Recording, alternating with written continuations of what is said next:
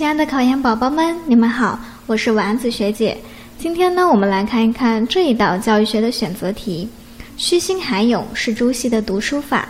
那么这里的涵咏是说读书的时候应该怎么做呢？A 选项细心玩味，B 选项融会贯通，C 选项尽守此意，D 选项收敛此心。这里呢，考察的是朱子的读书法。那么虚心呢，是说要静心思虑，仔细的思考作者的本意，而不是先入为主。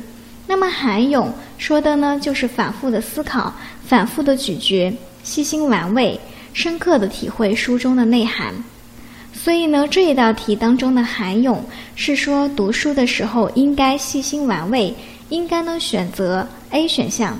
而朱子读书法呢，一共有六条。除此之外呢，还包括循序渐进、熟读经思、切记体察、着紧用力、拘谨持滞，这些知识点大家都需要记住。我是丸子学姐，这道题你记住了吗？